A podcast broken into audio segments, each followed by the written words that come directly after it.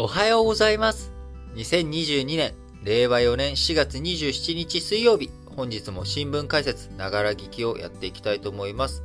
えーまず最初の話題、丸一としまして、岸田文雄首相の記者会見。えーこちらのね、話題を中心にちょっと、岸田首相の昨日の動向というか、えー発言、えー行動、その辺をね、ちょっと見ていきたいと思うんですが、えーまず昨日、記者会見の中でですね、えーまあ、今回の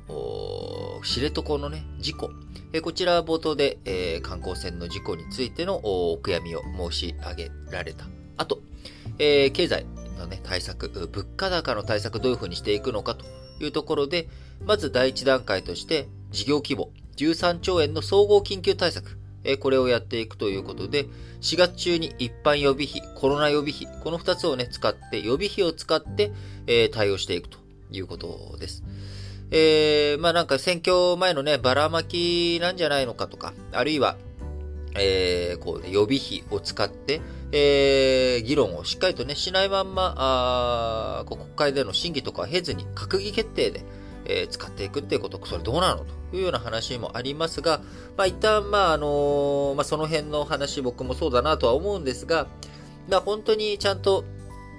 こう経済対策になるような中身をやってもらえればいいなと思っているんですが、まあなんとなく、うん、本当のね、えー困窮者のところに行き渡るのかなっていうところが難しいところですよね。あのー原油がね、高くなってエネルギーの高騰とかでガソリン価格も上がってきてしまっているので、そのガソリン価格を抑制すると。で、ガソリン価格というものはですね、えー物流費、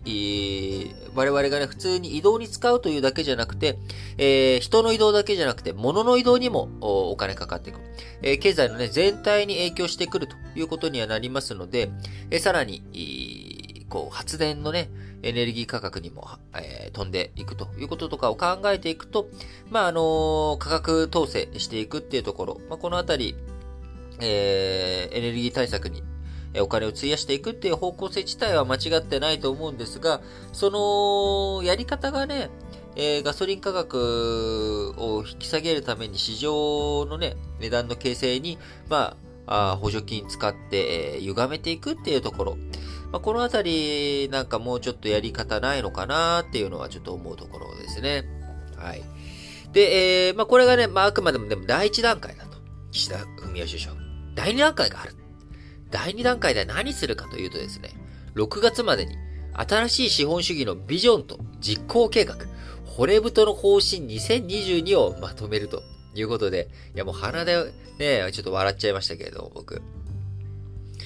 新しい資本主義のビジョンと実行計画、骨太の方針2022と言っていますけれどね。じゃあ、これは一体何なんだというところ。まあ、それはね、6月まで待ってくれっていう話かもしれませんけども、これ第2段階でも何でもないですよね。えただ単に、えー、なんか方針に、第2段階として方針決めるとしか言ってないので、あの、具体的な対策対応というものがね、えー、もっと後になってしまうということになりますんで、うーん、なんかもうちょっと、スピード早めてできないのと。だって、えー岸田文雄首相首相になったの？いつよと。えー、去年のね、10月、11月の話じゃないかと。そこからもう半年経ってんだぞと。えー、その間、ね、新しい資本主義って言葉ずっと今までも言ってきたにもかかわらず、えー、それがまだ、とどまっていないとか。いや、しかもね、しかも、あの、岸田文雄首相って別に、その、9月とか、去年のね、9月とかの自民党総裁選挙に、えー初めて出馬したわけでも何でもなくてですね、あの、その前から岸田文雄首相、ポスト安倍と言われて、えー菅総理とのね、あのー総裁の座をめぐっての、えー安倍さんが辞めた後の総裁選だって出てるわけですから、あのーもともと総理になるつもりがあったはずなんですよね。あったはずってことは、その後すぐに、えー自分は政権を取ったらですね、こんなことやりたい、あんなことやりたいっていうものがあって叱るべきなのに、ないんかいと。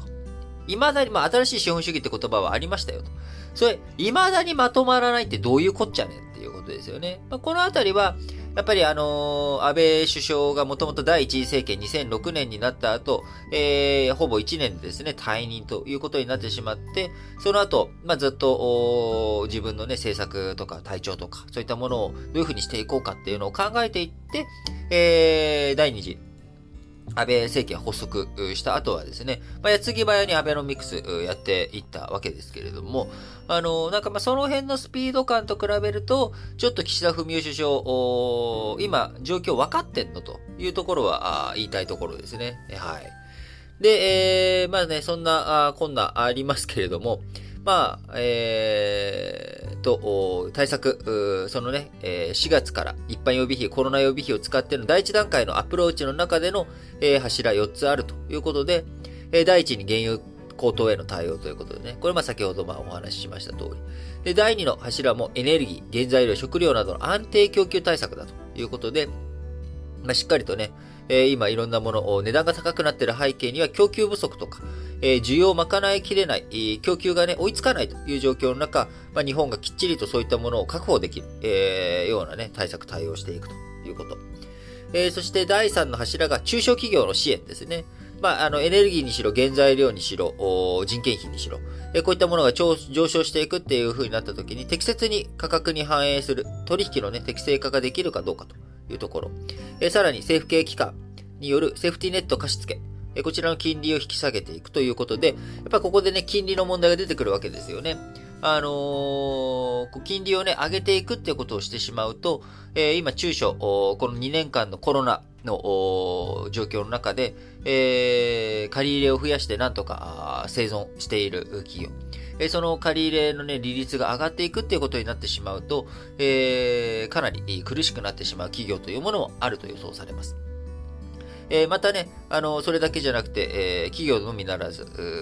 第4の柱としてね、生活困窮者などへの支援ということで、えー、特例貸付など、いろんなあ施策、これまでもやってきて、今後もやっていくっていうことを考えていくと、やはり金利は、あ不用意にね、えー、まあ、円安が進行しているから、えー、その円安を食い止めなければいけないということだけで、えー、金利を上げるわけにはいかないと、えー、いうことですね。あの、内外金利差どんどん激しくなっていく状況ではありますけれども、日本国内の景気とか困窮者対策、中小企業支援というものを考えていくと、なかなか金利が上げられないということを改めて、岸田文雄首相のこのメッセージの中から読み取ることができるかなと思いますが、その一方で、質疑応答の中でですね、岸田文雄首相、記者会見の質疑応答の中で、円安を受けて日銀の政策変更の可能性、必要性をどう考えますか？ということに対して、急激な為替の変動は多くの関係者にとって好ましくない。日銀は2%の物価目標のもとに政策を進めている。この政策については引き続き努力を続けてもらえるよう政府として期待しているということで、まあ、あの、急激なね、やっぱ為替の変動っていうのは好ましくないというところ、まあ、これは日銀が、あこの前、黒田総裁が言ったセリフと一緒ですので、まあ、そこと合わせて話をしたということですね。えー、なので、政府として、えー、取りためて、取り立ててね、今、あのー、手を、円安対策について、えー、岸田文雄首相として何かやるという心意気があるわけではないということですけどね。はい。えー、そして、あのー、質疑の中でも出ましたけれども、昨日、えー、韓国の次期大統領であるユン・ソクヨルさんの派遣した政策協議代表団、えー、こちらがね、えー、岸田文雄首相と表敬訪問して会ったということになり、えー、まあ、これに対してね、あのー、維新の会とかはね、いや、ちょっと、何やってんのと。えー、韓国のね、今タイミング、会うタイミングじゃないでしょということを言ったりとかしてますが、えー、この記者会見の中での質疑応答でも、その面会にあたってね、改善、えー、関係改善に向けて、えどう考えておられますかという記者団の質問に対して、えー、いずれにせよ国と国との約束を守るということは国家間の基本、関係の基本であると考えています。代表団とのやり取りを含め、韓国の新政府側の立場をよく聞き、見極めていくつもりだと。えー、日韓関係を健全な関係に戻すべく、日本の一貫した立場に基づいて、ユン・ソクヨル次期大統領をはじめ、韓国の新政権と緊密に意思疎通を図っていきたいと、えー、いうことですね。また、あ首相、このね、大型連休、えー、これは記者会見の中で発言したわけではなく、えー、昨日26日の衆参両院の議員運営委員会の理事会の中で、えー、大型連休中、ゴールデンウィーク中に岸田文雄首相らの海外出張報告をしました。えー、首相は29日からあ5月6日まで、えー、のね、この、飛び石連休のところも無視して、えー、行くぞということで、行く場所、いや、すごいです。インドネシア、ベトナム、タイ、イタリア、イギリスの5カ国を訪れていくということで、まさにね、世界をこう、巡っていくという話ですが、やっぱりインドネシア、ベトナム、中国とね、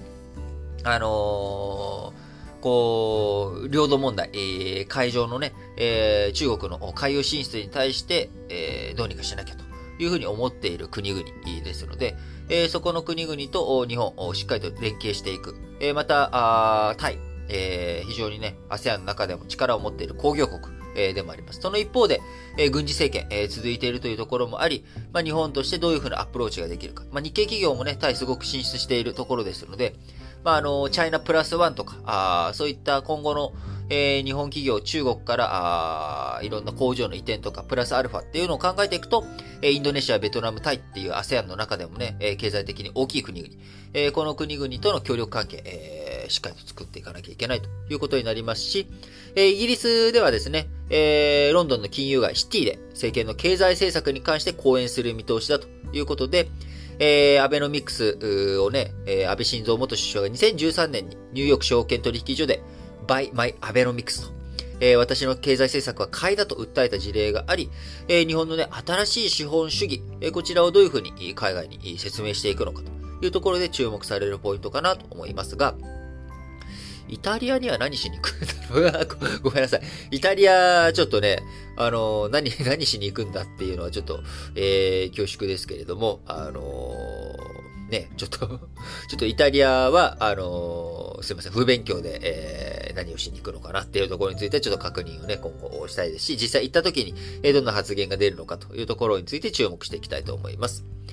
えー、また、まあ、国際関係的なね、話として、えー、ちょっとここで言及しておくと、えー、ウクライナの感謝動画、えー、こちらね、日本への言及なしということで、えー、したけれども、あのー、こちらはやっぱ武器支援を行った国への謝意ということであって、えー、日本はね、あの、防弾チョッキとかそういうのは送ったと思うんですけれども、えー、武器を支援したものではないので、その、そことは、あ話は別なのかなと。えそれとは別に、岸田文雄首相、26日首相官邸でウクライナのゼレンスキー大統領と電話で40分間ほど協議をしました。